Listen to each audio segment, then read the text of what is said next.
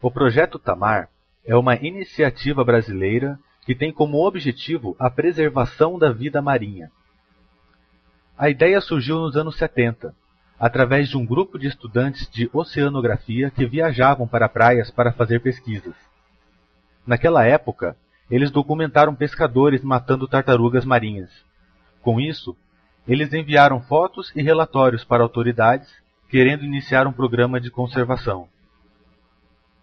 O projeto Tamar tem como objetivo proteger espécies de tartarugas marinhas ameaçadas de extinção no litoral brasileiro.